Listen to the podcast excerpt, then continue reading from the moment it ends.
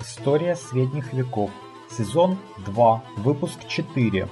Песнь о Роланде. Исторический контекст. Добрый день. Меня зовут Валентин Хохлов.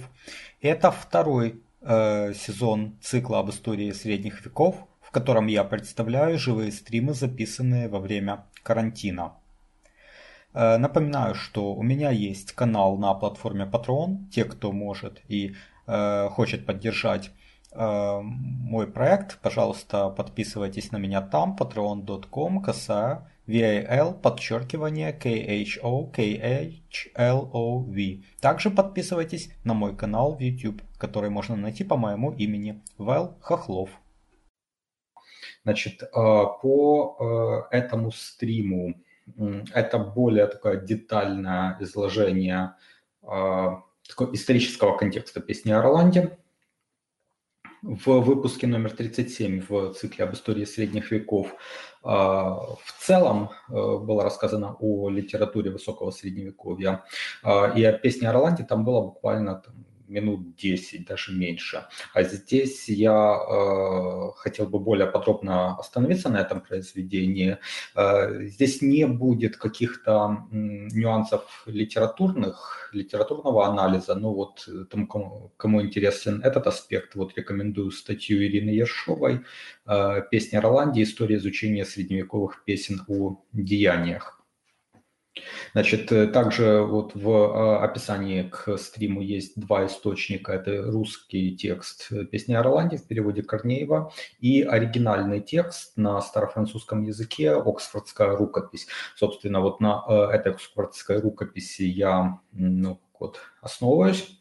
Это источник около 1170 года, написан в правлении Генриха II, короля Англии, э, который был сыном Жофруа Плантагенета, графа Анжу, э, и это нам еще понадобится. Сама песня о Орланде предполагается, что э, она была написана, ну, есть несколько гипотез. Одна – это то, что это XI век, конец XI века.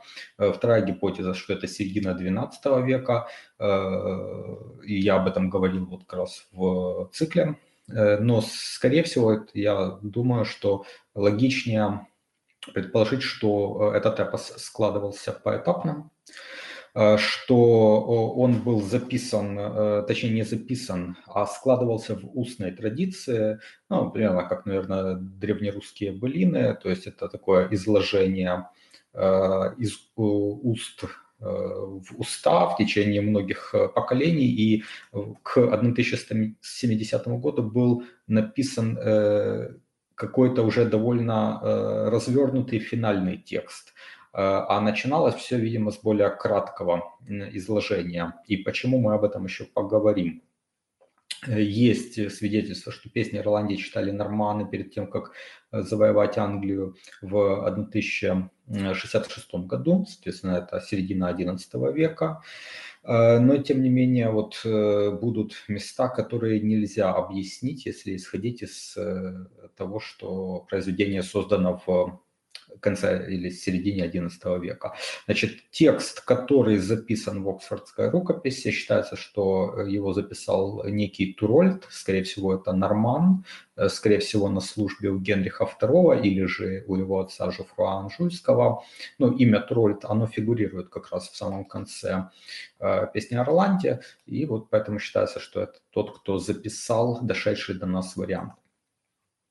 Ну, начнем с классического начала, э, которое, наверное, многие знают. Э, начало песни о Ирландии звучит так.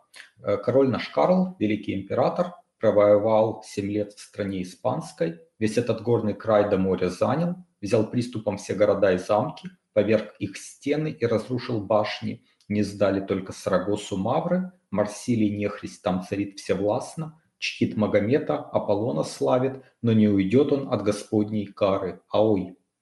И если посмотреть на оригинал, то видно, что этот перевод очень хорош.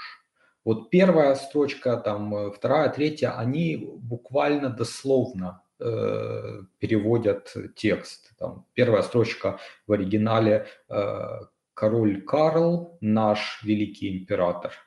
То есть разница только в слове «наш», которое в другом месте стоит. Потом 7 лет провел в стране Испания, до моря занял эту горную страну. То есть вот действительно очень хороший перевод. Потом начинается, конечно, расхождение, кое-где расхождений будет больше, но даже здесь вот в конце э, дословно было бы, э, что э, кроме Сарагосы, которая находится в горах, э, король Марс, э, Марсилий ее держит, который не любит Бога, э, служит Магомету и призывает Аполлона, но ничего не может спасти его от э, катастрофы. Вот это если буквально перевести э, эти три последние строчки из первой строфы. Значит, что тут забавно? Э, забавно, э, конечно, что Карл не был императором во время испанского похода, он станет императором гораздо позднее, на Рождество 800-го, э, насколько я помню, года. Значит, испанский поход ограничивался только Пиренеями, поэтому, кстати, в песне говорится «горный край», хотя для многих вызовет недоумение, почему это Испания горный край. Но если посмотреть только на вот эту часть Пиренеи, там Арагон, Каталония современная, то понятно, что да, это действительно горный край, но для нас это практически даже не Испания, это самый-самый краешек ее. Там была создана испанская марка, кстати говоря, страна испанская, возможно, имеется в виду как раз испанская марка, а не то, что мы сейчас называем Испанией, потому что для автора того времени название Испания не существовало. В лучшем случае там были королевства э, Леон и Кастилия, э, королевство Наварра э, и графство Барселонское. И была испанская марка. Вот, возможно, поэтому страна испанская – это не то, что мы понимаем сейчас Испания, а то, что э, мы тогда понимали как испанская марка, а сейчас это часть Арагона и Каталонии. Сарагосу Карл не взял, то время. Слово «мавр», которое вот здесь переводчик упоминает, да, не сдали только Сарагосу мавры, а, а в оригинале, кроме Сарагоса, которая находится в горах, то слово «мавр» вообще не упоминается, и в тексте слова «мавр» нет, э, хотя переводчик употребляет его часто. Э, а в оригинале звучит иногда слово «сарацины» которая очень редко упоминается почему-то в русском переводе. Значит, вторая строфа.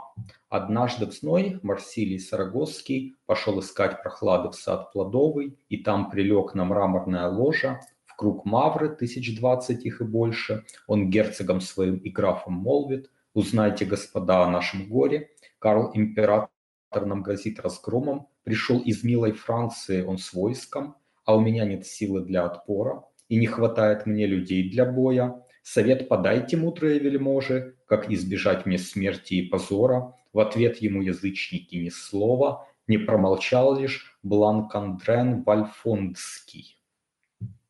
Здесь, конечно, э, обращает на себя внимание достаточно смешные преувеличения, которые будут и дальше в этом произведении. Здесь 1020 мавров, у Карла Великого 15 тысяч людей, потом э, мавры приводят там 20, а то и 50 тысяч, 100 тысяч. Ну, то есть это гигантские армии для того времени, конечно, совершенно невероятные. Э, очень забавны тут и титулы герцоги и графы э, у сарацин, у мавров, конечно, таких титулов там не было. То есть это вот как бы взгляд Э, с Северной Франции на незнакомую и далекую там, культуру арабскую. Э, здесь также обратим внимание на милую Францию, de France Dulce в оригинале. Это устойчивое выражение. Кстати говоря, это само выражение, оно появилось ну, никак не раньше конца XI века, а то и начала XII века. Э, вот. Дальше, седьмая строфа велит привесть Марсилий мулов белых, король Сватильский в дар прислал их десять, на каждом золоченая уздечка, послы в серебряные седла сели, и в руки взяли по масличной ветви, злодеи к королю французов едут, ему от козней их не уберечься, ой.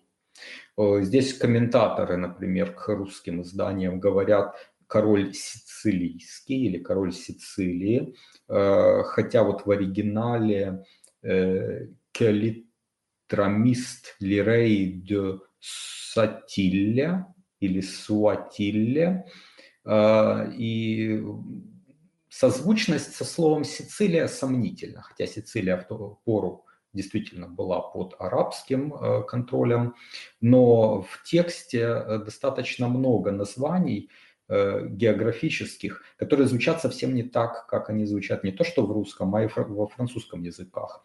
И некоторые из них их пытаются к чему-то привязать, но вполне может быть, что их и не стоит ни к чему привязывать, что это просто ну, автор не имел в виду, там, допустим, что это Сицилия. То есть для нас не очевидны вот эти географические названия в песне о Роланде. Э, что тут э, еще дальше идем? Восьмая строфа. Карл, император радостен и горд, взял Кордову он штурмом, башни снес, баллистами своими стены смел, рать отделил добычу большой, оружием, золотом и серебром, язычников там нет ни одного, кто не убит в бою, тот окрещен, Сидит в саду плодовом наш король, при нем Роланд и Оливье Барон, спесивец Ансеис и Дук Самсон, и Жофруа Анжу его феод, в сражениях знамя Карла он несет, Жерен Жерье, бойцов отборных сон, всего 15 тысяч храбрецов, одни расселись на шелках ковров, другие в зерне играют за столом, кто стар склонен над шахматной доской, кто юн потешным боем увлечен, там, где цветет шиповник под сосной, поставлен золотой чеканный трон, Карл Франции, король сидит на нем, седоволосен и седобород, прекрасен станом, величав лицом, издалека узнать его легко, сошли с коней послы, узрев его, как должно отдают ему поклон. Здесь сразу обращает на себя внимание название Кортова. Э, это была столица э, арабской Испании. Однако э, не очевидно, что в тексте имелось в виду, имелся в виду именно этот город. Это мог быть какой-то город в горах, небольшой городок, потому что в оригинале это Кордра или Кордрес. О взятии реальной Кордовы речи быть не могло. Карл туда и близко не дошел, и этот город был гораздо больше, чем его могло взять тогдашнее христианское воинство. Э, так, э, интересно также, что здесь э, Оливье назван бароном в переводе, только в переводе. В оригинале слово барон в песне Орланде насколько я помню, нигде не употребляется как титул отдельного человека. Слово «бароны» в тексте есть, но она употребляется исключительно для обозначения группы лиц. Вот как вот есть рыцари, есть бароны. И баронами подразумеваются э, вассалы короля. То есть люди, которые непосредственно связаны с ним э, феодальными отношениями. Э, но как титул отдельного человека барон э, не используется. Это, видимо, не случайно. То есть для нас сейчас это как бы не, не очень понятно, возможно, поэтому переводчик тут и назвал Оливье барон. А, а для людей того времени, скорее всего, барон еще не стало титулом, а было обозначением просто вот такой социальной группы. Каждый человек из этой группы имел свой титул, например, там граф или герцог, а в песне Орланде всех их тоже называют баронами, э, как вот группу. Э, и вот это очень интересный нюанс, на который э, сложно обратить внимание, если не смотреть в оригинал этого произведения. Значит, и это, кстати говоря, к слову о том, как возникали феодальные титулы, э, это очень тоже интересный момент. Значит, дальше. Вот как Карл созывает на совет своих вассалов. Это строфа 12. Карл, император под сосной воссел. Сошлись к нему бароны на совет. Турпен, архиепископ, дук Ожье с племянником Анри Ришар Штосет, граф Асселен, гасконский удалец, Жарен, Тибо из Реймса и Жерье, Пришел Стибо Мелон, его кузен, и граф Роланд явился им во след, с ним знатный и отважный Оливье. За тысячу собралось человек, пришел и Ганелон, предавший всех. Совет тот стал причиной многих бед. А ой, то есть, во-первых, видим, что тут бароны употребляются как собирательное наименование всех, кто пришел на совет, а там архиепископы, герцоги и графы.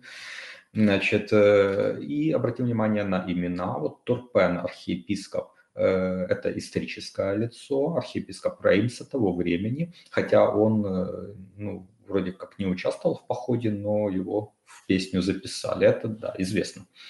А вот именно Оливье, Анри, Ришар – это все-таки имена, которые для той эпохи не характерны, они скорее позже распространились. А, что касается графов э, Жофруа из Анжу, э, это интересная ссылка, о ней еще мы поговорим. И э, имя Тибо, э, оно характерно для Блуазского дома, для графов Блуа, затем графов Шампань, и того времени как раз, когда написана э, эта э, песня Роланде. Но сами имена могли встречаться и в эпоху Карла Великого, потому что Жуфруа – это Готфрид, или как вот в оригинале написано Гефрейд, а Тибо в оригинале написано Тедбальд, Э, а это имя Теобальд или Теодебальд, и оно известно еще с мировингских э, времен. То есть вот эти имена как раз э, вполне могли существовать в эпоху Карла Великого. Значит, что касается еще каких-то отсылок к историческому контексту, строфа 28.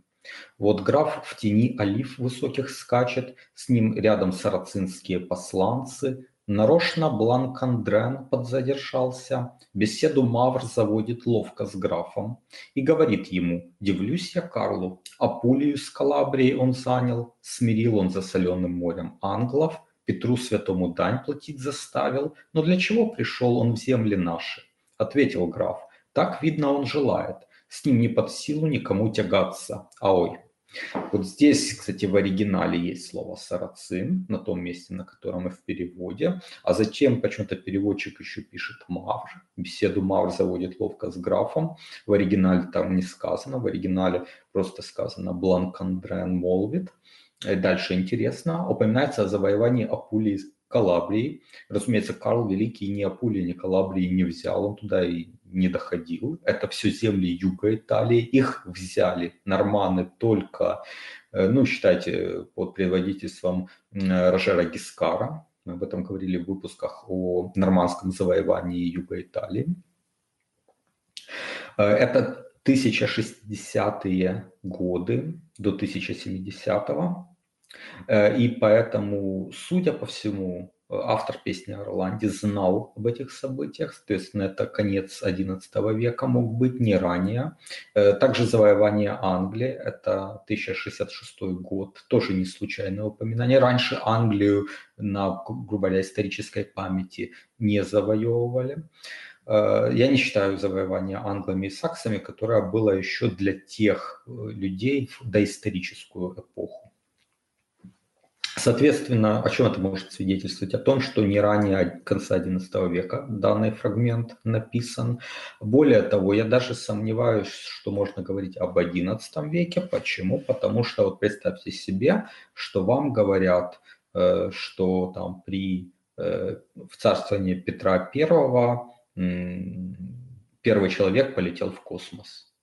Ну, как бы для вас смешно, потому что вы прекрасно знаете, что человек полетел в космос э, в 20 веке, во второй половине 20 века, а Петр I правил в первой э, четверти 18 века, да, то есть как бы э, для нас это звучит как нонсенс. Для человека конца 11 века, ну, завоевание Пули, Калабрии и Англии Карлом Великим звучал примерно, наверное, как тоже как нонсенс, потому что это было на памяти э, там, двух поколений. Э, когда прошло время, прошли годы, э, это, видимо, уже стерлось из памяти. И, и там для середины 12 века Апуля и Калабрия, то, что их занял Карл, уже ну, могло восприниматься более нормально. Поэтому, соответственно, я думаю, что это свидетельство тоже того, что не ранее середины XII века данный фрагмент мог быть написан. Значит, 29 строфа, вот фрагмент. Араб сказал, французы благородны, лишь те из вас, вельмож французских, злобны, кто Карла подстрекает на раздоры, зря и его, и весь народ тревожит. Э, опять интересно, что здесь употреблено слово «араб», э, в оригинале Бланкандрен, там нет слова «араб». Э, и также в оригинале употреблено «франки», а не «французы». То есть ну, для того времени идет только-только формирование французской нации. Она еще не сформирована, нет еще, в общем-то, понятия французы, но понятие франки есть. Для нас мы этого сейчас не понимаем. Есть несколько забавных моментов в этом произведении. Э, вот дублирование. Дублирование неоднократно. Я приведу несколько примеров вот сейчас и выскажу гипотезу, как могло такое дублирование получиться. Строфа 61 и, э, нет, прошу прощения, 41 и 42. 41. Король сказал, не взять мне в толк никак. Ваш государь из старый седовлас, ему за 200 лет, как я слыхал, поход водил он в войско много раз, на нем отстрел и копий много ран, он разорил войною много стран, когда же он наконец уймет свой нрав, не быть тому, покуда жив Роланд, наихрабрейший под луной вассал, и Оливье его лихой собрат, и пера, коих чтит и любит Карл, при них двадцатитысячная рать, спокоен Карл, ему неведом страх. А ой, ну, король это Марсилий, а отвечает ему, соответственно, э, граф, э, граф, граф, сейчас, сейчас, сейчас, ну, конечно же, Ганелон то есть тот, который впоследствии объявлен как предатель. Э, это был, была строфа 41. А вот следующая строфа 42. Язычник молвит, не возьму я в толк, стар государь ваш из седа волос, лет двести, как я слышал, прожил он, и много королевств покорено, от стрелы копий много ран на нем, и много стран он разорил войной, когда же он, наконец, свой нрав уймет. Не быть тому, пока Ролан живет, вассал наихрабрейший под луной, и Оливье лихой собрат его, и Пере, коих возлюбил король, и с ними 20 тысяч их бойцов, при них не страшен королю никто, аой. То есть, видите, э, параллельно абсолютно идут эти э, строфы. Э, некоторые строчки буквально одинаковые. Там, «Ваш государь из старый седовлас», а в следующей строфе «Стар государь ваш из седоволос». В первой ему за 200 лет, как я слыхал, во второй лет 200, как я слышал, прожил он. Э, и так везде. И особенно если оригинал открыть, там э, сходство прям э, строчек бросается в глаза. Объяснить это можно, ну, теоретически можно было сказать, что м, сочинитель хочет под, черкнуть какой-то фрагмент, и поэтому используют такой риторический прием, как повторение. А, я не считаю, что это объяснение имеет здесь смысл, потому что мы видим повторение много раз, и повторяются отнюдь не всегда наиболее важные фрагменты. А, и дальше мы увидим, есть повторение, но повторение не похожее, а как бы противоположное по смыслу. И поэтому вот я рискну предположить, что подобные фрагменты объясняются другим. Объясняются тем, что на момент, когда э, была записана песня Роланде, э, в устной традиции было несколько версий. То есть ее разные э, такие барды рассказывали, пели немножко по-разному. И автор не знал, какой выбрать вариант, какой вариант правильный. То есть он знал два варианта одной и той же строфы и он просто в рукописи написал их друг за другом. Поэтому в данном случае они очень похожи. Где-то слова чуть-чуть меняются местами, где-то какой-то другой нюанс, но речь идет об одном и том же. И, собственно, они записаны поэтому друг за другом в одном месте. Э, мы видим, мы видим примерно то же, сейчас я перескочу чуть вперед, 60, 59 и 60. Значит, 59. Нет, э, я прошу прощения, это немножко не то. Это 83 и 84. Вот, э, строфа 83. Граф Оливье сказал, врагов тьмы тем, а наша рать мала сдается мне. Собрат Роланд, трубите в рог скорей, чтоб Карл дружины повернуть успел. Роланд ответил, я в своем уме, и в рог не затрублю на срам себе. Нет, я возьмусь за дюрандаль теперь, по рукоять окрашу в кровь свой меч, Пришли сюда враги себе во вред, ручаюсь вам, их всех постигнет смерть. А ой, и следующая строфа. Трубите в рог скорей, о друг Роланд, Король услышит зов, придет назад, баронов приведет на помощь нам. Не дай Господь, Роланд ему сказал, не стану Карла я обратно звать, себе и милой Франции на срам. Нет, лучше я возьмусь за дюрандаль, мой добрый меч, висящий у бедра, по рукоять окрашу в кровь булат, враги себе во вред пришли сюда, их всех постигнет смерть, ручаюсь вам, аой.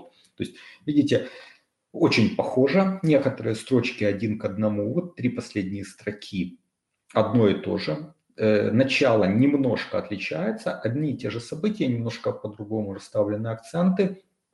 Тоже сложно объяснить почему, если не принять гипотезу, что это два разных изложения, две разных версии песни, которые автор слышал, автор рукописи слышал и, соответственно, записал оба варианта этой строфы друг за другом. А, а вот более показателен пример. Вот это, собственно, 51 и 60. 59 и 60. Строфа 59. Роланд узнал, куда он отрежен, заговорил как рыцарь и барон. Большое вам спасибо, отчим мой, что я назначен прикрывать отход. Не потеряет Франции король, пока я жив коня ни одного. За каждого из вьючных лошаков, за каждого из мулов и ослов взыщу я плату с недругов мечом. Я это знаю, молвил Ганелон. Аой, то есть это диалог Роланда и его отчима Ганелона. А вот следующая строфа в этом же тексте. Узнал Роланд, что варьергард назначен, и отчиму промолвил в гневе страшном, «Ах, подлое отродье, ах, предатель, ты думаешь, я уроню перчатку, как ты свой жезл на землю перед Карлом? Аой!» Вот смотрите, если бы мы предположили, что составитель рукописи использовал риторический прием, повторяя некоторые строфы, то вот эти две строфы такую гипотезу бы опровергли, потому что они не повторяют друг друга, но явно себе противоречат. Но ни один человек в здравом уме не стал бы сначала рассказывать одно, когда Роланд э, любезно и мило беседует с Ганелоном, и тут же за этим писать э, текст, когда Роланд грубо ему отвечает, абсолютно в таком тоне, который в песне не встречается. Пояснить это иначе, кроме как того, что э, составитель рукописи слышал две версии песни Ирландии, и в одном был вот этот галантный ответ, который в 59-й строфе, а в другой версии песни, которую там рассказывал другой Барт, был этот грубый ответ, который в строфе 60, иначе пояснить нельзя, невозможно. И э, составитель рукописи просто машинально записал оба варианта, которые он слышал друг за другом. Э, вот это, мне кажется, единственное возможное объяснение э, такой несостыковки двух соседних строф, где один и тот же диалог приведен совершенно в противоположных выражениях. Значит, еще об историческом контексте. Это 92, строфа 92, фрагмент такой. «И крикнули французы «Монжуа», кто этот крик в бою слыхал хоть раз, кто видел тех, кому неведом страх, погнали тут коней французы вскачь. Боевой клич Монжуа впервые применил король Франции Людовик VI, а это первая половина XII века. Это нам тоже дает определенное соображение, когда могла быть написана Песнь о Роланде, или точнее, когда окончательно сформировался ее текст, не ранее середины XII века, иначе клич Монжуа, который много раз употребляется в этой песне, э, вряд ли мог попасть в нее.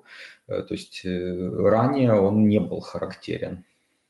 Описание битвы – это довольно большая часть произведения. Битва описана в основном как череда поединков один на один. То есть каждая строфа – это один поединок. Это, вероятно, было типично для середины XII века, для высокого средневековья, его рассвета, рассвета рыцарства.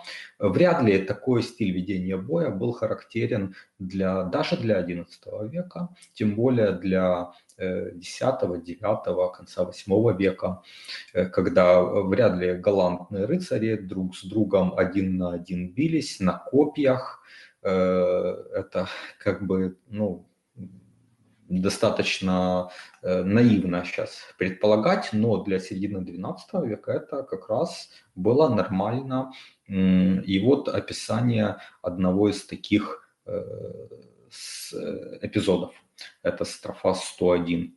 На Эстрагана кинулся Атон, ударил в щит из кожи расписной, рассек багряно-белый верх его, пробил кольчугу нехристя насквозь, всадил в араба острое копье, с коня на землю сбросил труп толчком и молвил «смерть постигнет весь ваш род».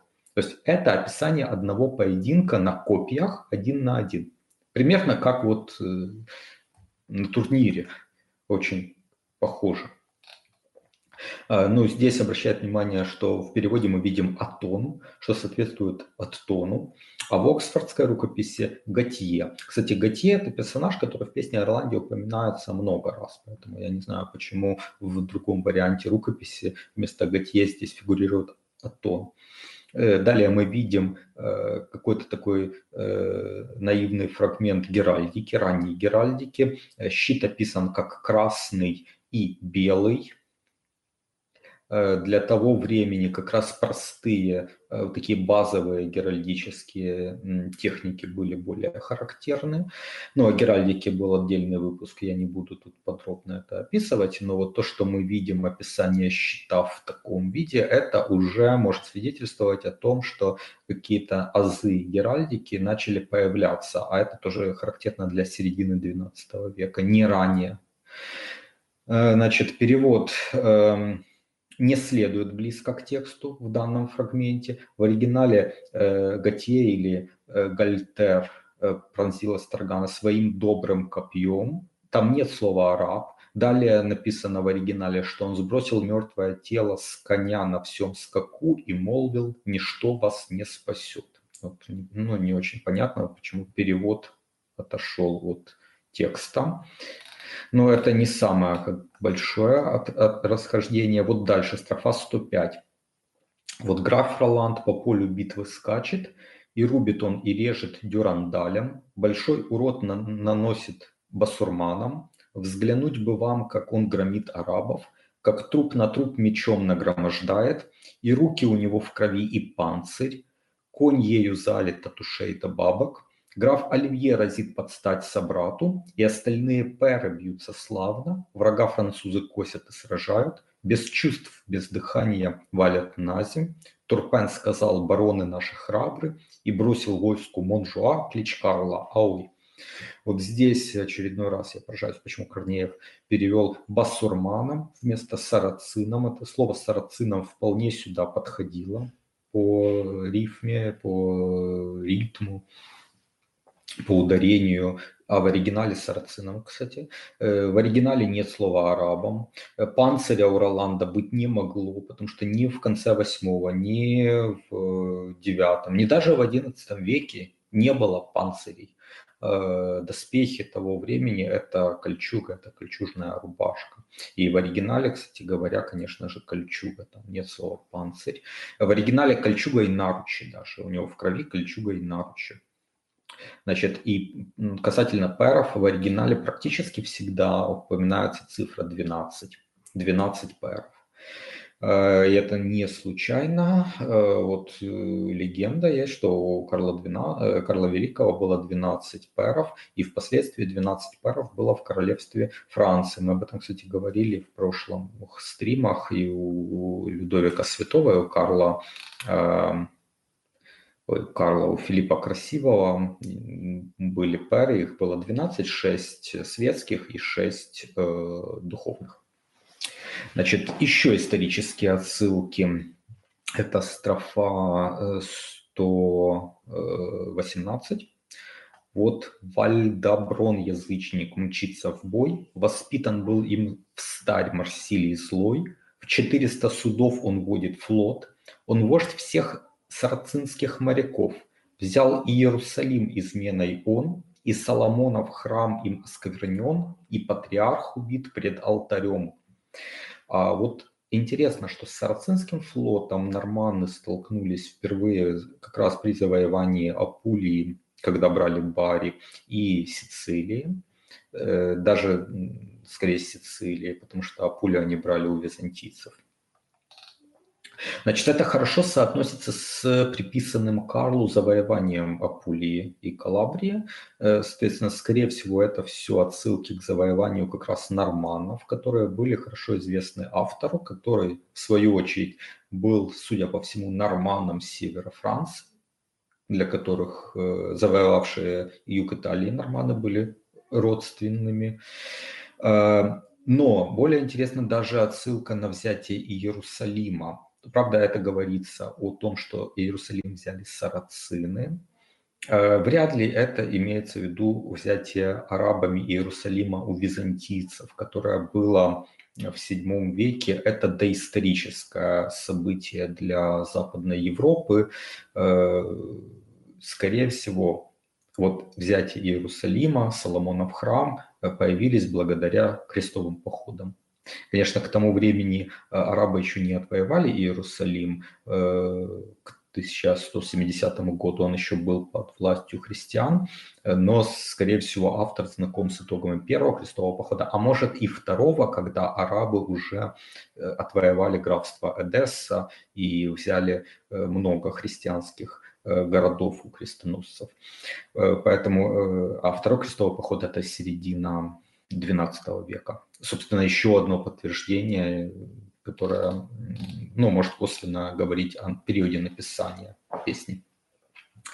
Э, далее есть забавный э, фрагмент, который, в котором есть перечисление завоеваний э, Роланда.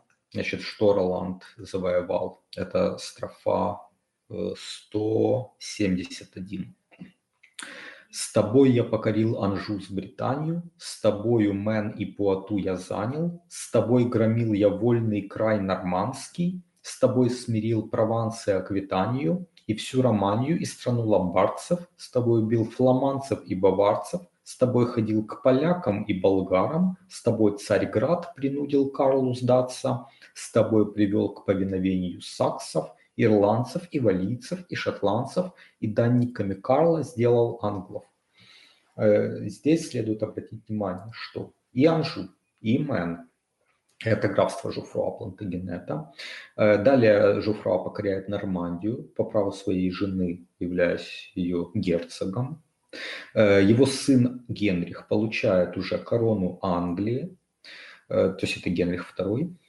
Значит, а по праву жены Аквитанию, куда входит графство Поту. То есть все первые э, перечисления, а еще есть Британь. Британь Генрих II получает, э, женив своего э, сына, за, э, на наследнице герцогства. То есть если мы посмотрим на все перечисления в начале, то это все земли плантагенетов на момент написания песни Орланде, что, конечно же, очень является веским аргументом в пользу связи э, написавшего э, песню Орланде человека с королем Англии, с тем, что он ему, скорее всего, служил, и э, иначе сложно объяснить. Вот, ну, это может быть совпадение, но таких совпадений становится все больше и больше. Э, дальше интересно, э, Романия это, ну,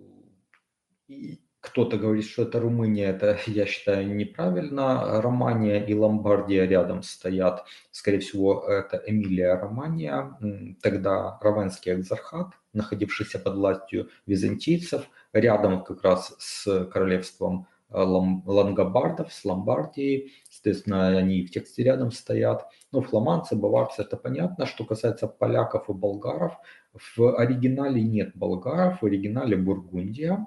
А насчет поляков, ну, в оригинале там Пульяния. И кто-то считает, что это Полония, то есть Польша, но это также может быть и Апулией. Потому что, ну, Пулья звучит э, тоже довольно похоже. Э, и взятие Константинополя очень интересно в данном контексте, потому что это написано еще до 1204 года, до Четвертого крестового похода. Э, Константинополь на то время не брали ни франки, ни, ни кто-то другой. Непонятно, как это попало. Вот если бы это было написано в начале 13 века, это было бы гораздо легче объяснить этот фрагмент. А так, падение, взятие Константинополя, приписанное Карлу, ну, разве что фантазия автора. Теперь перейдем к смерти Орландо. Она описана в трех строфах, а две из которых друг друга повторяют. То есть еще к слову о повторении. Да, они начинаются с одних и тех же слов. Со, сан, роланд. Я приведу э, две из них, две из этих трех. Это 173, 174 в переводе, 174, 175 в оригинальном тексте. Э, Почуял граф, приходит смерть ему, холодный пот струится по челу, идет он под тенистую сосну, ложится на зеленую траву, свой меч и рог кладет к себе на грудь, к Испании лицо он повернул, чтоб было видно Карлу королю, когда он с войском снова будет тут, что граф погиб, но победил в бою, в грехах Роланд покаялся Творцу, ему в залог перчатку протянул, а ой. Эм, ну, даже я вторую не буду читать, она э, очень похожа. Ну, то есть, если хотите, чтобы не тратить время, можете мне поверить, что тут мы тоже видим, э, по моему э, мнению, две чуть-чуть разные версии из двух разных э, устных источников, которые э, автор рукописи просто записал э, подряд. И потом еще третий, немножко отличающийся источник от этих двух. Значит, еще об историческом контексте. В строфе 206 есть интересная строчка в оригинале, в Оксфордской рукописи. В русскоязычной версии ее нет, поэтому в переводе вы ее не найдете, но в оригинале написано э, «Жефрей Данжу э сун фрер Анри». То есть э, Жофруа Анжуйский и его брат Анри когда пишут, что прототипом анжуйца Жофруа был первый граф Анжу, который правил в 960-987 годах, то возникает такой нюанс. У этого Жофруа нет брата Генриха и сына Генриха, и вообще близкого родственника Генриха. И я посмотрел биографии всех Жофруа, анжуйских графов, которых было пять, и только у одного из них есть близкий ему Генрих. Это у Жофруа V э, Генрихом звали сына. То есть Жофруа V граф Анжу, Жофруа Плантагенет и его сын Генрих II, король Англии. Это единственная связка Жофруа и Генриха, которых я нашел. Э, соответственно, если это указано в э, рукописи. Учитывая все, что было сказано в историческом контексте до того, это наводит меня на ну, вполне явную мысль, что автор хотел польстить своему патрону, королю Генриху, э, так лестно от, отзываясь о Жуфруа Анжуйце, который, ну, прототипом которого, по моему мнению, стал как раз э, отец короля Англии, граф Анжу Жуфруа V. Будет еще один момент э, в пользу этой гипотезы, которую я, которую я еще изложу. Э, здесь, кстати говоря, э, в этой же строфе, а нет, не в этой, в строфе 267 в русском переводе или 268 в оксфордской рукописи, эм, есть такая ошибка автора. Там сын Карла Людовик назван наследником всех его земель. А поход в Испанию, когда он совершался, все сыновья Карла были еще юношами. Их было у него не один и не два, э, было три, и даже еще был до того от первого брака. Э, и до, почти до самых последних лет жизни Карла. Людовик был третьим сыном, он не был его наследником, был Карл э, юный, наследник э, Карла Великого, был второй сын Пипин Италийский, они умерли буквально вот в последние годы жизни своего отца, и только тогда Людовик стал наследником и, в общем-то, императором следующим Людовиком Первым. Э, в самом конце мы видим суд над Ганелоном. Это э, строфа 270 в, в переводе или 271 в Оксфордской рукописи. И это очень интересный э, образец использования норм феодального права, э, что типично для высокого средневековья и чего не могло быть во время правления Карла Великого, когда не было ни феодализма, ни феодального права, это еще не сложилось э, и не могло быть в, те, э, в тот период, но для середины XII века это было уже типично, и для автора, видимо, ну, он это описал так, как было типично для его времени. Э, способ разрешения споров, когда сеньор не мог судить вассала своего сам, а он должен был созвать суд равных, то есть суд перов, э, он созывал всех своих вассалов для того, чтобы они судили своего коллегу. И вот как это описано. Э, итак, 270 в переводе строфа. Написано в одной старинной жесте, что Карл созвал людей из всех уделов, на суд собрал их в Ахенской капелле, сошлись они в Господний праздник Светлый, в день Божьего барона, в день Сильвестров, дабы воздать по совести и чести злодею Ганелону за измену, Карл привести велел его немедля, аой. Многие из созванных э, пэров хотели сохранить Ганелону жизнь. Там были его родичи, особо выделялся его родственник Пинапель. Э, но из сторонников справедливого возмездия выдвинулся брат Жофруа Анжуйского Тьерри. Кстати, э, Тьерри везде э, назван, ну, во многих местах. Э, Генрих или Анри только один раз встречался. Но имя Тьерри или же Теодорих реально не встречается в списке э, э, дома Ингельгерингов, дома Гатине э, и даже плантагенетов, то есть всех, кто владел графством Анжу. И единственное имя Тьерри или Теодорих, которое как-то связано с графами Анжу, я нашел тоже у Жофруа V. Его сестра была замужем за Тьерри Эльзасским. И Тьерри Эльзасский как раз был примерно, вот он жил в то время, в которое была записана эта э, рукопись. И поэтому, конечно, если связка идет э, Жофруа Анжуйского и Тиери, то наиболее логично это, опять же, Жофруа V и его э, свояк э, Тиери Эльзасский. И вот этот герой песни Тиери высказался за казнь Ганелона, чтобы решить спор его с э, Пенобель, вызывает его на судебный поединок, что тоже типично для высокого средневековья разрешения споров судебным поединком. Плод строфы 277-278.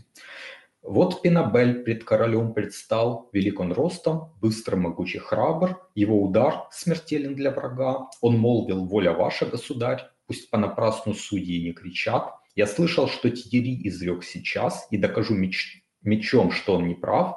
С тем он свою перчатку Карлу дал. Король спросил, а кто заложник ваш? Тот три десятка родичей призвал. Король велел под стражей их держать, своих взамен представить обещал. А ой, Тьерри увидел бой не за горами. Вручил он Карлу правую перчатку. Тот взял, своих заложников назначил. Четыре Карл велел скамьи поставить. Пусть сядут там противники до схватки. Счел суд законным, бой единогласно. Ожье датчанин споры все уладил. Бойцы коней и брони просят дать им. А ой, и поединок кончается победой Тьерри. Тьерри увидел ранен Э, он в лицо, стекает на траву из раны кровь, по голове врага ударил он, и до забрала шлем рассек на нем, из раны на земь вывалился мозг, пал Пинабель, издав последний вздох. Закончился ударом этим бой, кричат французы, суд совершил Господь. Повешены должны быть Ганелон и 30 поручителей его. Аой. В итоге Карл приказывает повесить 30 поручителей, родственников Ганелона, а самого его четвертовать, то есть привязать за руки и ноги к четырем коням и коней направить в разные стороны, но кони, соответственно, разрывают тело приговоренного на части. А, ну и это уже почти самый конец песни. Далее идет финал. В финале в последних строфах архангел Гавриил не спослан Богом для того, чтобы просить Карла э, призвать его пойти очередной войной против неверных, но император устал, э, он стар и ничего уже не хочет. И вот как заканчивается песня Орланде. Но на войну идти король не хочет, он молвит, Боже, сколь мой жребий, горек, рвет бороду седую, плачет скорбно, вот жести и конец, Турольд умолкнул. Вот так заканчивается это произведение «Песня Роланде». Э, собственно, мы смотрели уже довольно много, и исторические контексты, какие-то забавные места, и какие-то оговорки, какие-то невозможные вещи и в переводе, и в оригинале, и гипотезу о том, что прототипом Жуфруа Анжуйца является Жофруа V Плантагенет – и, соответственно, что э, жеста или шансон де жест, песня о деяниях, песня Роланде написана в э, середине XII века, между 1141 и 1170 годами. Ну, вот это финальная версия, которая до нас дошла. В принципе, на этом у меня все по этому стриму. Из э, таких планов на будущее, ну вот пришло в голову, если интересно, поскольку выпуск э, о литературе высокого средневековья, там было все довольно так и по верхам, то есть мы рассмотрели и э, шансон дю жест, героический эпос, мы рассмотрели поэзию трубадуров, основные трубадуры, мини-сингеры и поэзия вагантов в целом, но за неимением времени там не было никаких стихотворных фрагментов, то есть можно устроить стрим, собственно, по поэзии э, с большим упором на стихотворные фрагменты, потому что, в общем-то, историю и основных представителей э, этих направлений э, в выпуске 37-м рассмотрели. А, и есть еще две идеи ну, напишите в комменты, что интереснее. Вот поэзия трубадуров, э, мини-сингеров, вагантов. Или, как вот вторая идея, это более детально рассмотреть э, памятники э, права раннего средневековья. Солическая правда по тому, что приводит Гизон, приводит, по-моему, полный текст солической правды и небольшой его анализ. Это достаточно интересный документ, по нему можно сделать один стрим. И можно сделать еще один стрим по Вестготской правде, которая у меня есть в оригинале, ну, точнее, в оригинале, в переводе на английский. Э, также она вроде вышла в переводе на русский недавно, но я ее не видел на русском. То есть я только на английском читал Вестготскую правду. Это достаточно малоизвестные источники и, может быть, тоже интересно в стриме какие-то фрагменты э, посмотреть и разобрать э, ну, вот эти документы. Так что э, пишите в комментах, что интересно, о чем провести еще стримы. А вам спасибо за внимание. До свидания и до новых встреч.